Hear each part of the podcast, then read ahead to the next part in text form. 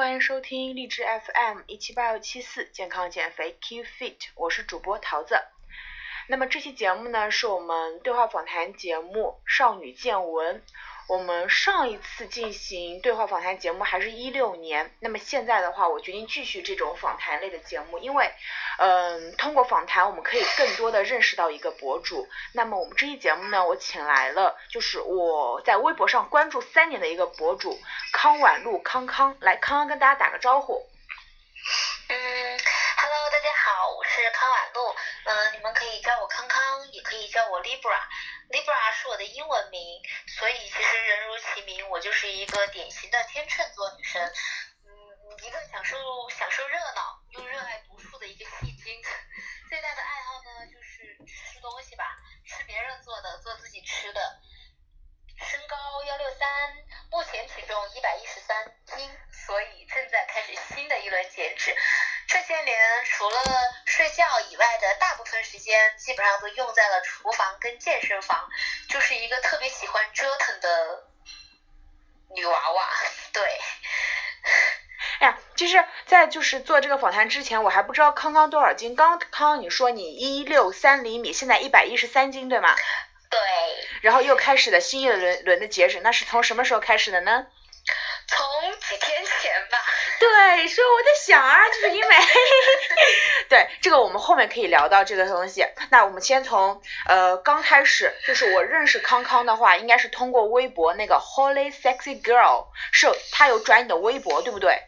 嗯，对他应该还算是转了我蛮多的微博，因为我特别喜欢他，他也是经常会分享一些我很关注、很喜欢的内容。嗯，然后我当时就是看到他转了你的微博，然后你的头像因为是你自己嘛，我就觉得哎还挺好看的一个姑娘，就点进去看，然后发现嗯他所发的内容啊就跟我发的就是嗯三观很一致嘛，然后就关注了。啊，谢谢。嗯，那其实康康是个特别有趣的姑娘，因为呃你是曾经在淘宝上有去开过手工扎染的店，对吗？嗯，对对对，我最开始的时候是，嗯，扎染的话，其实应该算得上是我第一次创业，因为那个时候开扎染店的时候，我还只有十多岁吧，啊，不对不对，暴露年龄了。没关系没关系，你说。那个时候大学，就说大学吧，因为那个时候还是大学的时候，然后因为一些。嗯，生活费的问题，我妈她不资助我了嘛，然后我就开始自己创业，然后嗯做一些自己喜欢的事情，然后开始把这个扎染的东西慢慢的放到一个嗯自己就是觉得嗯比较正规的一个东西，就是慢慢的去做创业的一个形式这样子。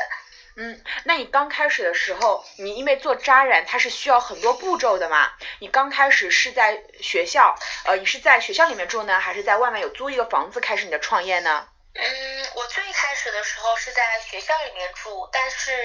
嗯，后面我就在外面自己租了房子，因为前期的时候销量没有多好，嗯，然后每天大概就只有几件，我就在寝室就一个人就完全就绰绰有余，去可以很很轻松的去完成。但是后面到了一个销量比较好的状态，就比如说有的时候一个晚上就要做七八十件那种的话，我就完全来不及，而且也很会影响到室友的一些休息状态，所以我就在外面自。自己单独去租了一个工作室，但是我住的话还是在寝室，但是白天没事儿的时候，我就会在工作室去做衣服。呀，那个工作室的话就特别的简陋，就是一个那种嗯出租间，然后有一个大大的床，那个床的话我是把它立起来了，然后放一些桌子呀，然后一些嗯要用的器材，因为每一件衣服的话它是需要用那个用那个锅用那个天然气的，用天然气去把它高。温加热这样子来固色，所以就很麻烦。嗯嗯，就把它简单的就去改造了一下，改造成一个专门做衣服的一个工作室。嗯，那其实嗯你嗯当时在淘宝上开这家店的时候，你是一个人在运营对吧？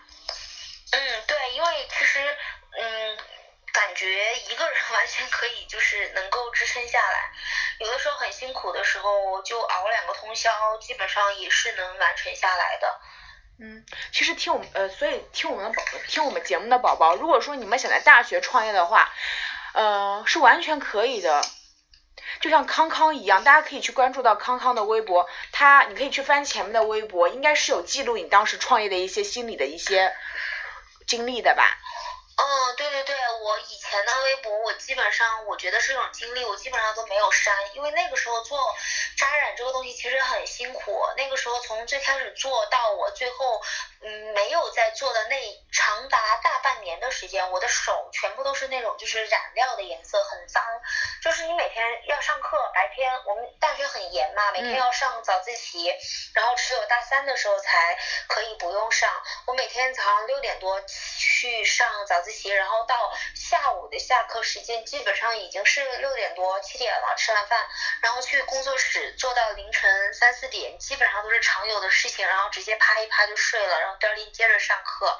就是经常你去跟人家接触的时候，你手一伸出来，感觉都会吓到别人那种感觉。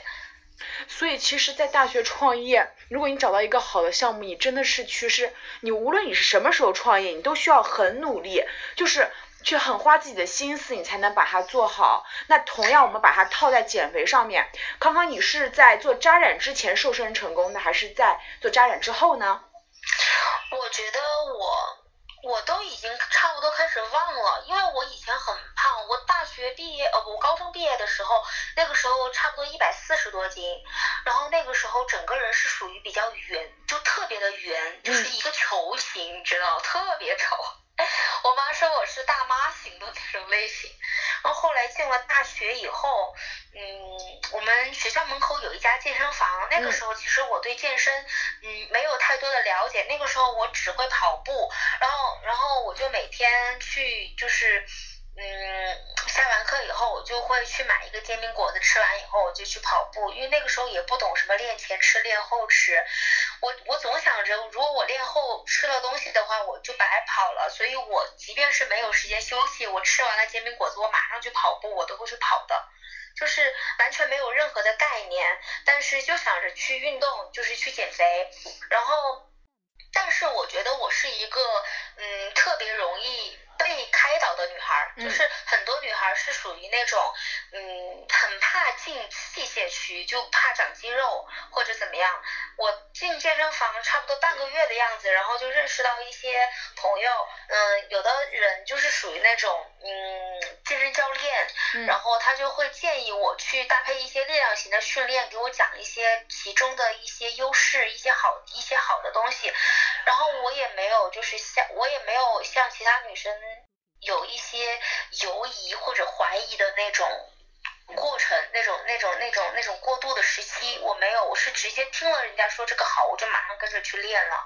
然后从大一下开始，我就一直把器械跟有氧，嗯，当做我健身主要的东西，然后一直持续到现在。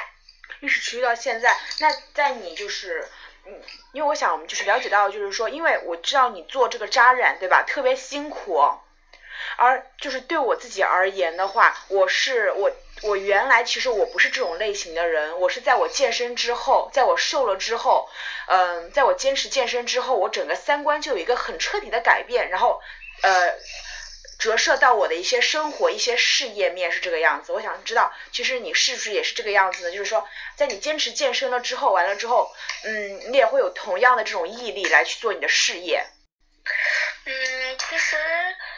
多多少少是会有的，但它绝对，我觉得在我身上的话，不会成为一个主要的一个一个一个一个原因，因为减肥对我来说。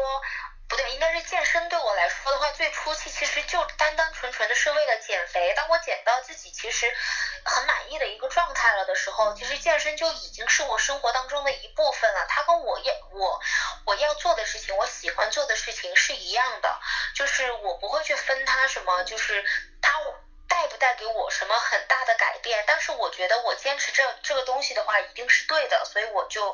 呃愿意去做这样子。嗯，我知道这一点的观念呢，就是说当健身已经成为呃类似于一日三餐的那种那那种必不可少的一些每天的日常了之后，它的那种改变其实是无形的。对，但是其实健身时间如果比较长了以后，其实也会有很犯懒的时候。比如说我也会长达一个月不训练，嗯嗯，也会就是嗯很久很久就嗯不去吃一些减脂餐或者是很健康的东西。就是这个中间的话，我觉得是需要有一个自己的一个观念去调和、去去调节的。就是没有人会嗯。就作为一个正常人的话，没有人会像一个专业运动员一样去每天去，嗯，逼着自己去大规模的训练，或者逼着自己去吃一些很清淡的减脂餐。我觉得生活这个东西，你只要把，你只要把它平衡好的话，健身其实是一件非常好玩的事情。就是即使你一个月不练，但是你不会像其他事情那样子放下了就一直就放下了，嗯，总会有时间去拾起来的。对，其实就是这样子，就是因为刚刚你健身从大一到现在的话是有多少年了？一二三四五年。差不多有有四五年了吧。对，有五年这个时间，它已经成为你生活的一部分了。所以哪怕你会有一段时间你不去接触它，你也不会把它永远忘了，你还会会拾起它的。对对对，我觉得就是我其实这个人，我这个人兴趣爱好很少。就是如果一旦是被我很认可的一个东西的话，我不管是比如说我练了一个月，我很累了，我要去休息一个星期或者多长时间，但是我仅限于只是休息，我绝对不会把它给落下。嗯。对，其实就是因为我前段时间我也有会有相同的经历啊，我去出去旅行大概会有一个月的时间，然后回来之后就完全就是找不到自己的状态。原来早上跑步跑十公里配速能在六以下，五分半的样子是很正常的一个配速，现在跑累六公里累成狗，就完全就找不到原来的状态，就会觉得自己，哎，心里会有点不开心那个样子。对，其实久了不运动的话是会这样子。包括我最近恢复训练，我把所有的动作全部都减半了，然后把所有的重量也去全部都减半了，然后我依然会感觉很吃力。但是几天下来的话，就是体能会慢慢的变好，因为你的身体其实是会记住你之前的一个一个状态。它，你当你去恢复的时候，它其实是能够记住的。嗯。你刚说你是最开始一百四十多斤是个圆球，那你是什么时候不再是一个圆球呢？嗯，什么时候我我没有很刻意的去算，因为我最开始减肥的时候其实是有一个很平和的一个心态的，就是没有想着去极端的减肥。嗯。我。我高中的时候，其实那个时候挺极端，那个时候吃减肥药，所有的减肥药基本上都试过了，然后二三十斤、二三十斤的掉也二三十斤、二三十斤的弹，然后到了大学的时候，几乎就已经对自己呃的心态就是比较包容自己了，不管自己是什么样子，就是以一个很平和的心态去接受自己，不会很为难自己，所以我。多长时间我没记得，反正我就每天去跑跑步，去举举铁。那个时候的举举铁根本就跟现在没得比，现在是有去系统的训练。以前的就是健身房有什么器械轮着就玩一遍，然后练到就是举到肌肉可能开始有酸痛的感觉，然后就差不多就结束了，就这样子。啊，我我我刚听到你有说你有吃过所有类型的减肥药。对我高中，我高二、高三那两年特别的胖，胖到我已经特别的烦自己，我我都特别的讨厌照镜子那种感觉，我就特别的不能直直视自己。然后那个时候我就想走捷径嘛，也不想运动啊，也不想怎么样，而且高而且高二、高三的时候学业又比较繁忙，嗯，然后我就去吃减肥药。那个时候我，嗯，大家应该都知道有一本杂志叫那个。嗯，瘦美人，然后那个那个杂志是讲的一些，他会讲一些训练，就是减肥的一些方法，然后也会教你一些什么按摩呀、拉伸的方法。最重要的是，它后面半本都是在介绍减肥药。哎呦。对，广告减肥药，然后然后我基本上每一种我都试了，然后我家里的减肥药盒子太多了，然后就是瘦的很快。嗯，瘦的最快的一次，一个多月就瘦了二十多斤，然后整个人就是那种被掏空，就真的是你看着斤数往下掉，但是其实看着也没有瘦多少，就是一个虚胖子那种感觉，就是开心也没开心起来吧，身体还弄弄得弄得很差劲。那个那段时间心慌心跳，吃不下饭，然后晚上睡不着觉，说话有口臭，哎呀，各方面的问题还便秘，各方面的问题都来了。然后后来我就觉得这样不对，然后就再也不想要再再去吃这些减肥药了。哎呀，我的天，就是减肥药你全部都尝试过，那就是怎么说呢？你当时是怎么达到那样子胖的呢？你需要你就对，就特别能吃，我能吃到那种，就是已经我们开家长会的时候啊，吃到大高中的时候经常会开一些家长会，所有的孩子都是都是老师都会说一些，哎，你孩子在学校表现怎么样呀？那我们家就比较特别了，我们家我妈直接过去完了以后，我们那个班主任直接把我妈拉着，哎呀，你们家这孩子吧，别的什么就都没有，就是太能吃了，你每天给他多少钱生活费？然后就问我妈，我妈特别无奈。我没给他多少呀，每天就五十块钱。然后我老师特别的吃惊，然后问我五十块钱怎么吃的。然后早餐我妈一般会给我买买一些什么蛋糕啊、牛奶啊什么的，我就自己拿着吃。然后中午的话我就回家吃，然后五十块钱我会原封不动的把它全部留在晚餐那一顿。就比如说我我去吃二十块钱的冒菜，嗯，那个时候的冒菜还没有像现在这个时候还要去过秤这样子去称，那个时候都是按份数来的，就分量很大很足，二十块钱一份的话，基本上是可以用盆子去装的那种感觉，然后。然后一个人吃一盆，吃完了回去去买两个鸡腿儿，去买几块钱的瓜子儿，然后去买几个饼，然后这样子放着放着就就饿了就吃，饿了就吃，然后放学的时候在门口就烤点烧烤，就吃点铁板烧什么的，然后就就就就这样回家了，就每天吃巨多，而且天天宵夜。你你是当时是有焦虑吗？还是就觉得就是我就应该吃这么多？我没有焦虑，我当时。特别开心，我就觉得我食量有那么大，我我我也没觉得应该吃这么多，可是我吃这么多我才饱呀。哎呀，我感觉这可能到我初中的那个状态了。我初中的状态，我前段时间啊，我跟我就几个朋友聊天，初中同学聊天，他们说没有记得我怎么样，第一记得我特别胖，第二记得我特别能吃，我的状态 就是上早自习的时候想就是第二节课下课加餐吃什么。然后早上最后一节课，然后跟旁边就是后面的就是小伙伴，当时是我闺蜜，我给她传纸条跟她说中午吃什么，那搞得她同桌都很烦。然后下午再跟人家说晚上吃什么，晚上再说晚上晚自习下课吃什么。哎呦我的醉了！哎呦跟我一模一样，我那个时候真的是。肚子完全就不知道饿是什么感觉，我只知道很撑，跟稍微有一点有一点饿了的感觉。就比如说我肚子，我感觉现在不撑了，能装下一点东西了，这个时候我觉得我就会去吃点东西。对，就是必须保持自己的胃在那种被被搞得很大的那种，就是撑开的那种状态。很撑的一种状态，对对对，就是这样，就已经很变态了。其实这样现在想想觉得好幼稚啊。对啊，当时可能是我们没有找到自己的什么爱好，完了之后就觉得吃就是我们唯一的追求，没有什么追求。对对对，我现在虽然吃也是很大的追求。哎，我忽然想起，就是你这个勾起我一个我尘封已久的回忆，就是在我初二的时候，其实我当时已经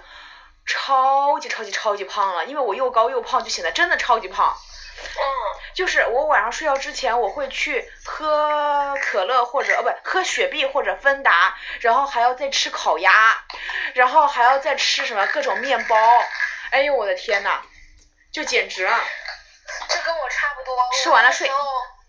我那个时候，你知道高中的那个课桌下面那个桌子那个抽屉里面全都是放书的嘛。嗯。我的书从我的那个抽屉从来不放书，我都把所有的书全部都放在那个桌子前面。嗯。然后再把放不下的书，我会在旁边放一个那个小纸箱，然后放不下的书全部堆那个纸箱里面。我在抽屉里面只能放吃的，因为只有这样子的话，老师才不会抓住我。因为那我跟你说一件特别搞笑的事情，因为我特别爱吃，我在。我说到说到吃这个东西，还真是跟我创业这个东西还有点联系。我从小特别爱吃。然后到了高中的时候，高二的时候，我们那个班，我们班级的地方离我们学校的小卖部很远，嗯，就大概可能要走个十多分钟。然后我们一节课就只有十分钟的休息时间，然后基本上我们要买什么东西的话，我们只能来回跑着才能够时间，所以很多人都不愿意去买。然后后来有一段时间在高二，对高二的时候。我就想到了一个点子，就是在班上开了一个小卖部。那个时候特别搞笑，就是我每天中午会，因为我是走读生，我每天中午会把那个，嗯，饭吃完了以后，我会在一个就是批发小零食的地方去批发一箱，就是那种自己能扛的那种，就是一小箱零食，像我们以前喜欢吃的什么，嗯，什么辣条啊这些，就各种小吃，然后我去批发一箱，就放在那个，嗯。那个自己的脚边，然后拿拿些书啊盖盖着，然后我就跟班上的同学说，我说你们有谁想吃的就在这儿买，然后就就我拿批发价的嘛，然后就跟小卖部卖一样的价格，然后生意好火爆的，我跟你说，每天都要去批，哈哈哈对对，真的真的是每天都去批，分分钟被抢光。然后又特别的好卖，然后后来隔壁几个班儿知道了我这样做，每个班都开了一个小卖部。其实 就是，哎，就是随时随地身边就能找到那种，哎呀，那种点子，就虽然说不赚多少钱，但是觉得特别有意思，就是都是回忆。我妈从那个时候开始就就跟我说，你总是干一些让我们无法理解的事情，让你好好读书，你不好好读书，你要去赚钱。现在让你好好赚钱吧，然后你又要又又又那，哎，叭叭叭叭叭就说这些啊，我就觉得很搞笑。对，其实因为我们，我觉得我们可能都属于那种野蛮生长的小孩儿，就包括其实我觉得个人觉得啊，就是在我们疯狂吃的时候，父母其实应该引导一下我们的，但是不知道他们当时都干嘛去了，可能比较我们比较任性嘛，就让我们吃了。对，我也觉得是这样。嗯，那康康，你后来的话，就是你接触健身之后，你就是会是有少吃一点吗？嗯，当然有少吃啊，就是在我接触健身的前一年还好，那一年没有接触系统性的饮食，嗯，嗯，基本上因为也没有条件去做一些系统性的饮食，基本上都是在嗯食堂或者是嗯学校外面小吃街去吃，你知道外面东西其实很油腻，对，特别是小吃街。对，特别油腻那些东西。然后到了我毕业的时候，我大三毕业都大三毕业实习那半年，然后在家，然后开始开始创业的那段时间，有条件自己做了，然后我才开始慢慢的去规划我的饮食。那个时候就会在微博上去分享一些自己的一些，比如说健康食谱呀这些，就是这样的。嗯，对，我有在微博上看到你很多那种健康食谱，而且真的是怎么说呢，很快手。很简便，而且看起来很美味，照片也拍的很好看。对，其实所有的快手早餐都是因为当时我特别的忙，我每天早上要那段时间我每天早上要去练车，因为我在学车学驾校，然后下午的话基本上要发货呀，要要这要那的，所以就特别的忙，没有时间。我基本上做的东西都是一些很快手，但是又很营养又比较好吃的，因为我嘴比较刁，我从来吃不下一些就是水煮啊，或者是嗯就是很没盐没味儿的东西。嗯，那你就是这边可以给我们介绍几款，就是呃你比较经典的或者还然后比较快手的那些高蛋白低脂的早餐吗？可以呀，没问题。我不知道就是你有没有看过我微博的一个置顶合集？全部看过。置顶合集，真的吗？当然了。我那个置置顶合集里面有几款特别的经典，到现在我没事儿，我就是早上有早上没时间的时候，我都还是会拿来做，就是烤吐司。嗯，我先给大家介绍一下吧，就是准备的食材的话，大概就是很简单，就是吐司吐司片，嗯，然后鸡蛋、牛奶，喜欢吃的一些蔬菜，例如西兰花呀，或者是西红柿呀，这些都可以。做法非常简单，就是先把那个吐司直接切成丁状，然后把那个鸡蛋打散，加入牛奶，牛奶不用加太多，大概十克左右就好，只需然后把那个蔬菜，所有的蔬菜用水。烫一下，其实也可以不用烫，因为像西红柿这些直接就可以切丁备用。然后西兰花的话切碎一点，就可以了，就其实也不用去烫，就是你去看你选择的蔬菜是什么东西，然后把蔬菜这些东西跟蛋液混合，加少量的盐，拌匀完了以后，把它倒在那个吐司上面，烤箱烤十分钟就好了，或者微波炉也可以，微波炉也差不多就是五分钟左右，这个时间你就可以拿去，比如说刷牙、洗脸呀这些，然后你弄完了差不多，你把它放在里面，弄完了基本上是可以保温的嘛，然后吃完就可以出门，特别方便。嗯，你刚刚讲那个，其实我脑子已经做完一遍了。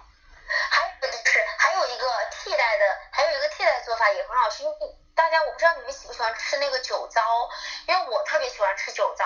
女孩子吃酒糟也特别好嘛，排湿气，可以经常吃，味道我觉得也是很好的。如果不想用牛奶的时候，你就直接可以把那个米酒里面的酒糟放在里面混合搅拌，味道其实也非常的好。嗯，我明天我觉得我明天可以试试，因为我吃了太久的，我最近一直在吃一个早餐，就是纯牛奶加 chia seed，然后再加那个椰，就是无，就是就是那种无糖的椰子片，然后再加一些水水果蔬菜进去，然后把它搅一搅的那种早餐。我最近我最近吃的早餐你知道是什么吗？是啥？我最近。我最近我买了巨多的那个麦鲜的全麦卷饼，啊，然后有菠萝味儿，呃不不不对不对，菠菜菜的，嗯，然后菠菜的、番茄的、全麦的，我买了巨多，我我觉得我感觉我快吃不完了，然后我马上要搬家了嘛，嗯，然后我就每天早上都把那个饼子拿来，就是卷一点鸡蛋呀、生菜啊这些，就直接就吃了，每天天天都是那个，吃的我快吐了。我觉得我可以买点那个试试了，我觉得我那个快吃吐了。其实那个。挺，就刚吃的时候特别好吃，吃久了还是不建议的。对，哎，其实我觉得就是你刚刚说你那个什么卷饼对吧？类似于墨西哥鸡肉卷那种对吧？那种那种饼，然后你可以在里面再放点鸡胸肉啊。你不是有做那个烟熏鸡胸肉？对，有。哎，烟熏鸡胸肉你都知道呀？那肯定啊，因为我后面还会问你说它怎么做的呀，对不对？好的。嗯。但是。但是我我我再给你们推荐一个吃法吧，因为我这两天在看一个那个呃深夜食堂，我不知道你有看没有，反正感觉最近还挺火的。中国版的。然后，对对对对，深夜食堂里面那个不是有一个那个呃煎饼果子吗？嗯。然后我每天晚上看的时候，其实我脑子里面转的都是那个煎饼果子。然后我前天早上起来的时候，我就拿那个麦香的饼子就做了一个。哇，我觉得好好吃啊，真的巨好吃！我觉得我这两天基本上天天都可以把它当做我的早餐。给你介绍一下做法吧，就是嗯全麦饼，然后把它放在那个锅里面加热一下，嗯倒两个鸡蛋，我是倒的两个全蛋。然后不吃蛋黄的可以把蛋黄给去一下，或者是把量少一下都可以。嗯。然后把那个鸡蛋，嗯，给它摊匀了，摊在那个面饼上面，然后拿锅盖给它焖一下，焖一下之后有蔬菜的可以加生菜。然后我那天是因为没有生菜了，然后就加了一点那个，嗯。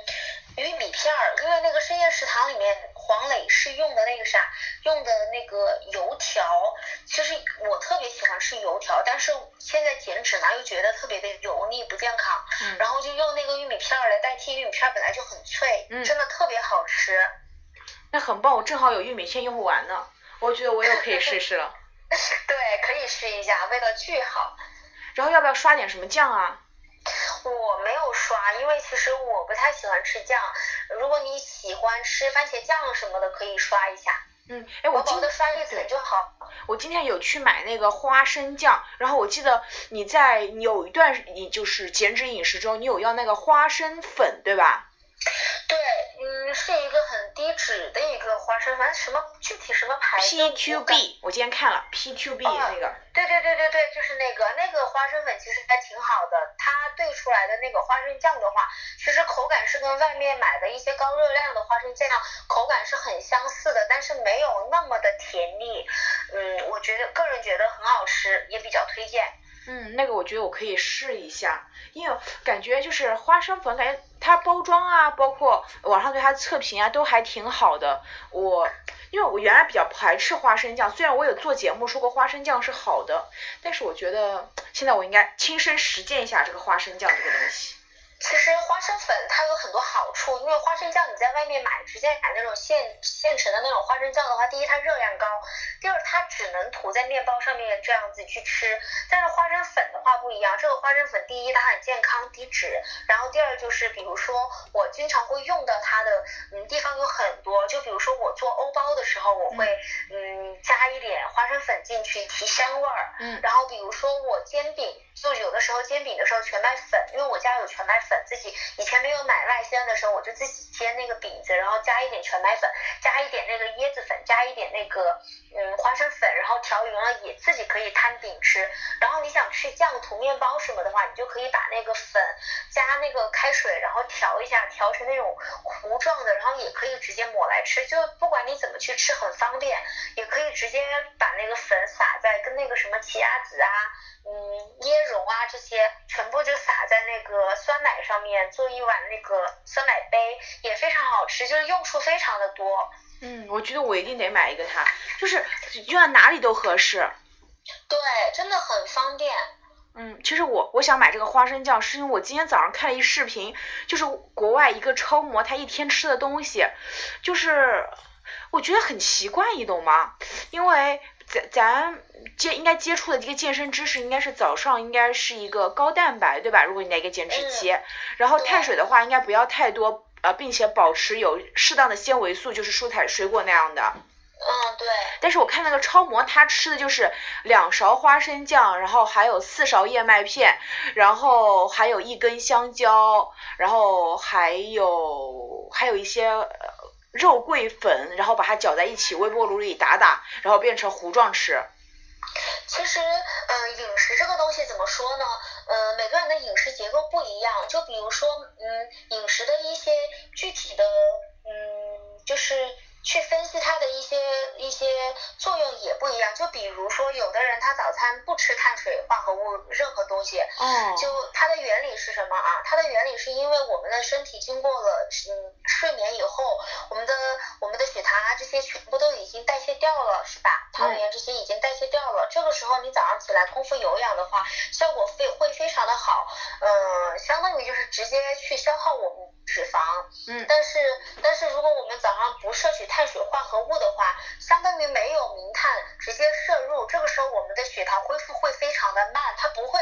它没有接接触碳水类的东西，它不会一下子就恢复了。这个时候就可以让我们的身体尽可能的去多燃烧一些脂肪，它有这样的一个说法在里面。所以很多人减肥，他愿意早餐不吃任碳水化合物的东西，也有人愿意就是早餐去。嗯，把更多的碳水放在早餐去吃，因为会觉得，嗯，早上嘛就觉得无所谓，因为很多人减肥的观念就是，嗯，早上要吃的像皇帝，嗯，中午要吃的像像啥，然后晚上要吃的像乞丐，就是有一个这样的说法在里面，就是还是得看每个人自己的一个饮食习惯跟饮食的一个概念观念在里面。嗯，对，我很认同你这个观点，就是因为就是怎么说呢？嗯，每个人的饮食结构不一样，他可能一天保证在一定的卡路里不超标就行了，他可以任意调节自己的饮食结构，吃什么都 OK，只要保持最后的卡路里。他只要把自己的一个热量缺口给自嗯制造出来，就完全没有问题。嗯，那康康你现在也是有自己在做减脂餐，对不对？嗯，对，我现在就是呃自己嗯在慢慢的开开始去做一些减脂餐的配送，但是只限于当地。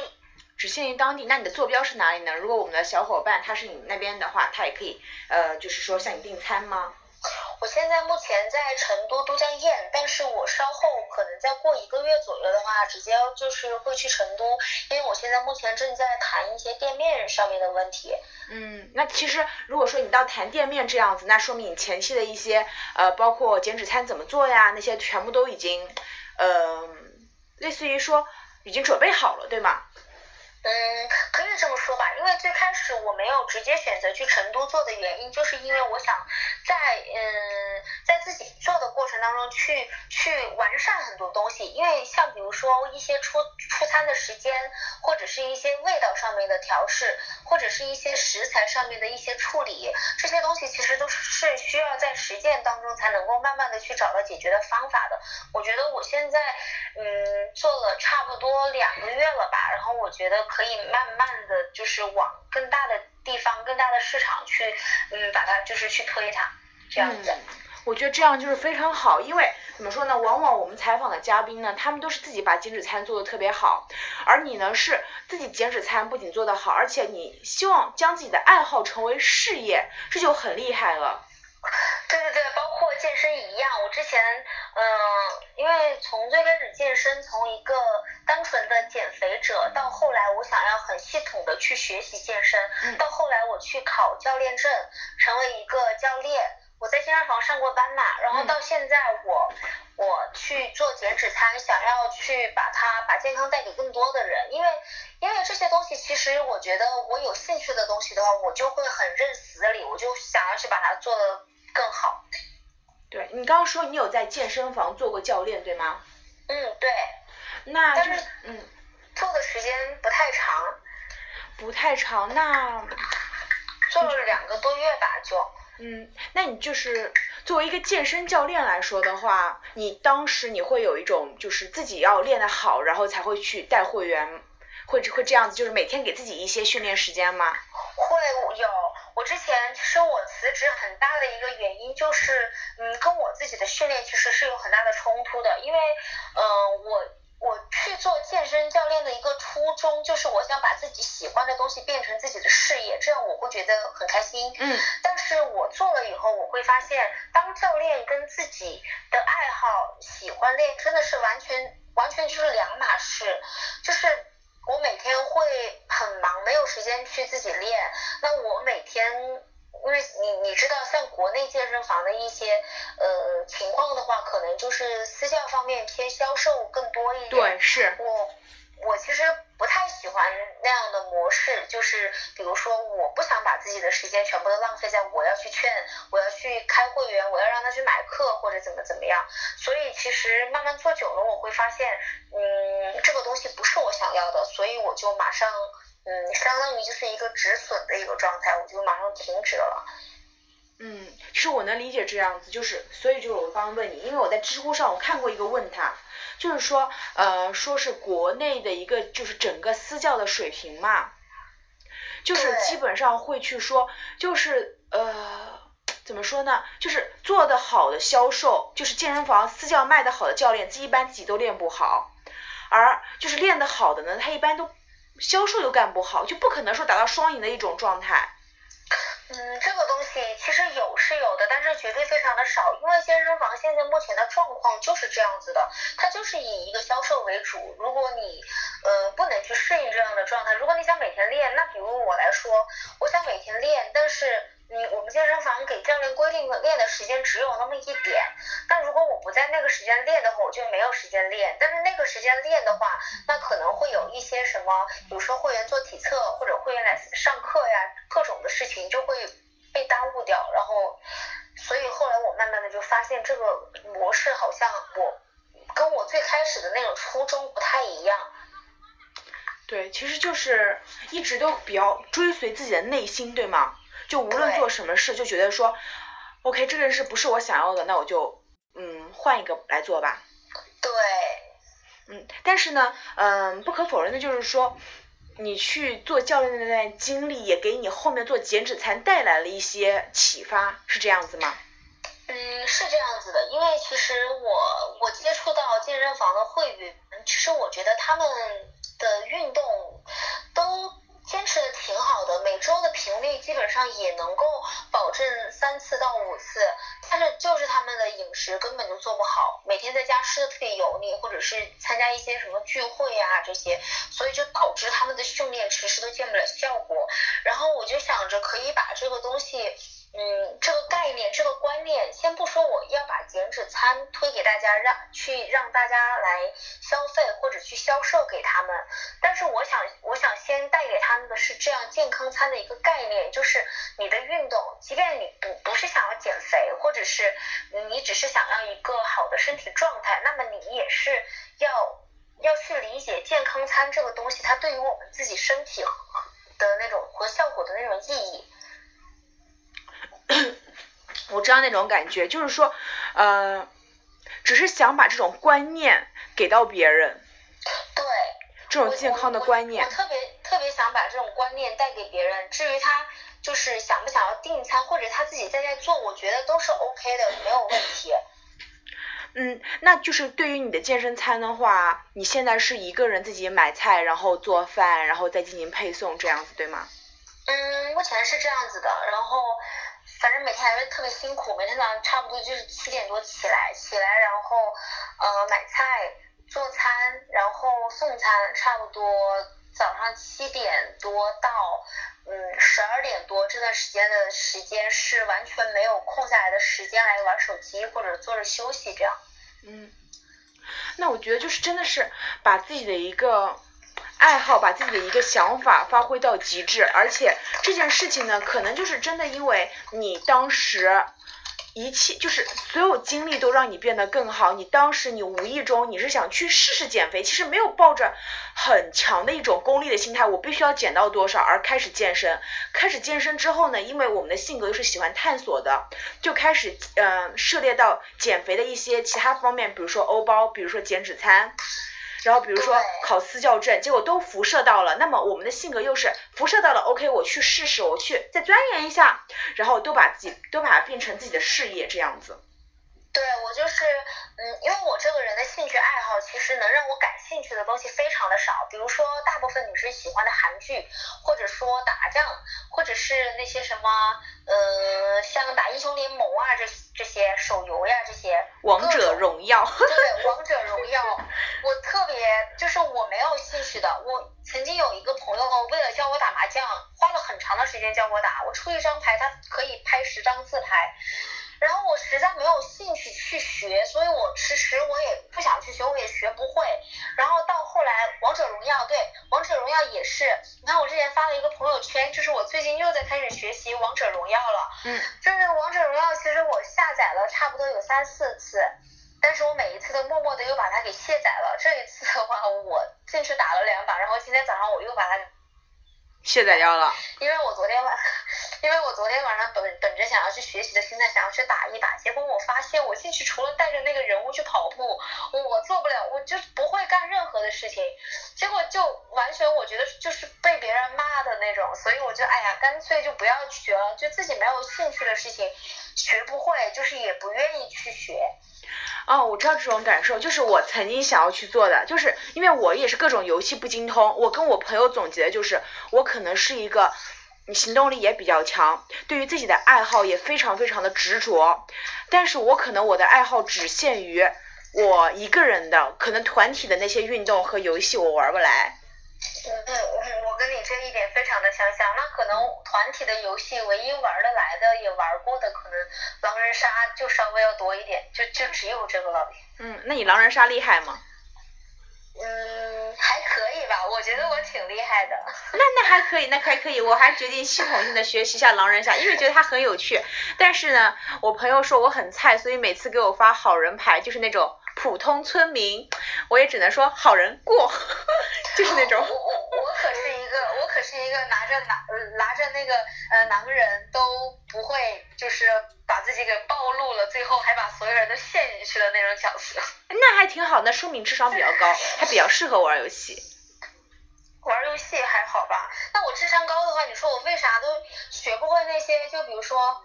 比如说像一些什么斗地主呀，然后这些我都不会。学呢是能学会的，但是我们的精力是有限的嘛，因为我们需要每天做很多事情啊，对不对？你这个解释我非常喜欢。嘿，对啊，呃，不是说安慰自己啊，是因为我自己就是这么想的嘛，就是精力有限的，我们要选择我们喜欢做的事情，然后再去学习它，不能分散到其他事情身上嘛。对，至少是当下觉得会非常有兴趣的一件事情。对。哎，其实康康我知道，就是在你从事，呃，从你开始减肥啊，到你后面从事减肥相关的行业，其实中间你还有一段时间是一个你不再从事与健身相关的行业，你去参加了一个集训，对吗？嗯，你说的是蜜蜂少女队的集训吗？对，是是那个，我想了解一下那那个东西，因为有很多妹子就觉得说，哎，那个少就是很有意。刚才呢，那一部分是我跟康康康婉露进行，嗯，访谈节目的上半期，因为我们就有聊很久啊，本身准备做一个小时的节目，最后做了四个小时，所以呢，我就决定把它剪成两期，然后可以让大家慢慢听。